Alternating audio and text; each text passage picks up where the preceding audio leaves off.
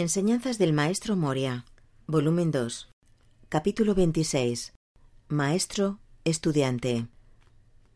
Si el estudiante es emocional y el maestro es crítico, la interactividad es de ignorancia. Si el estudiante es un pensador y también es introspectivo, y el maestro imparte sabiduría, tal actividad es progresiva.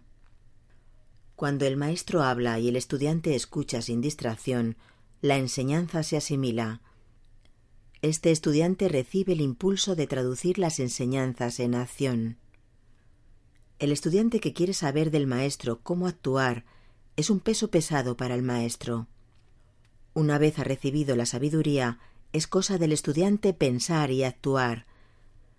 Si el estudiante buscara del maestro el detalle de la acción, no crecería en su habilidad de pensar.